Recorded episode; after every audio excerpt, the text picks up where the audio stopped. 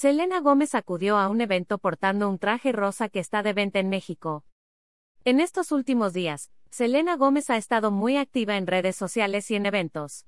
De hecho, en su última aparición ante el público, la actriz de 29 años acudió a los Paramount Studios en Los Ángeles, California, para promocionar las series del streaming Hulu, al cual lució un traje de dos piezas rosa el cual ya está a la venta en México.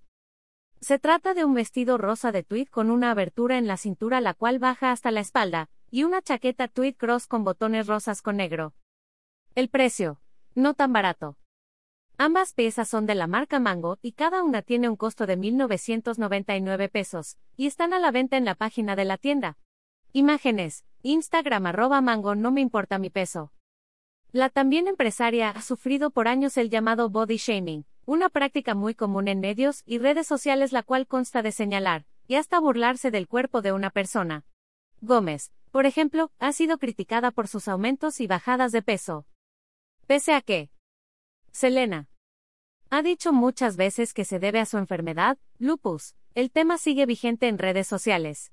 Es por ello, que en su cuenta de TikTok, la intérprete de The Heart Wants What It Wants mandó un mensaje tajante sobre los que hablan de su físico, especialmente su peso.